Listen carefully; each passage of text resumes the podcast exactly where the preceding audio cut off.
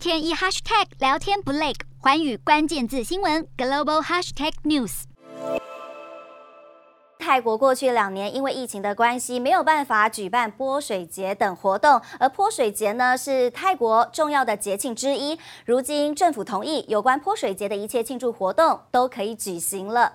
好，民众其实也可以跨府移动，但是在庆祝活动时必须要遵守防疫规定，建议至少要接种第三剂疫苗，并在结束之后进行快筛。而泰国政府曾在二月宣布要将新冠肺炎转为地方流行病，如今泰国卫生部也提出。计划将从三月十二号到七月，要分为四个阶段来观察。如果七月之后顺利的话，将会正式宣布新冠肺炎为地方流行病。而在每个阶段，也会针对外国旅客进入到泰国，有不同的隔离和检测措施。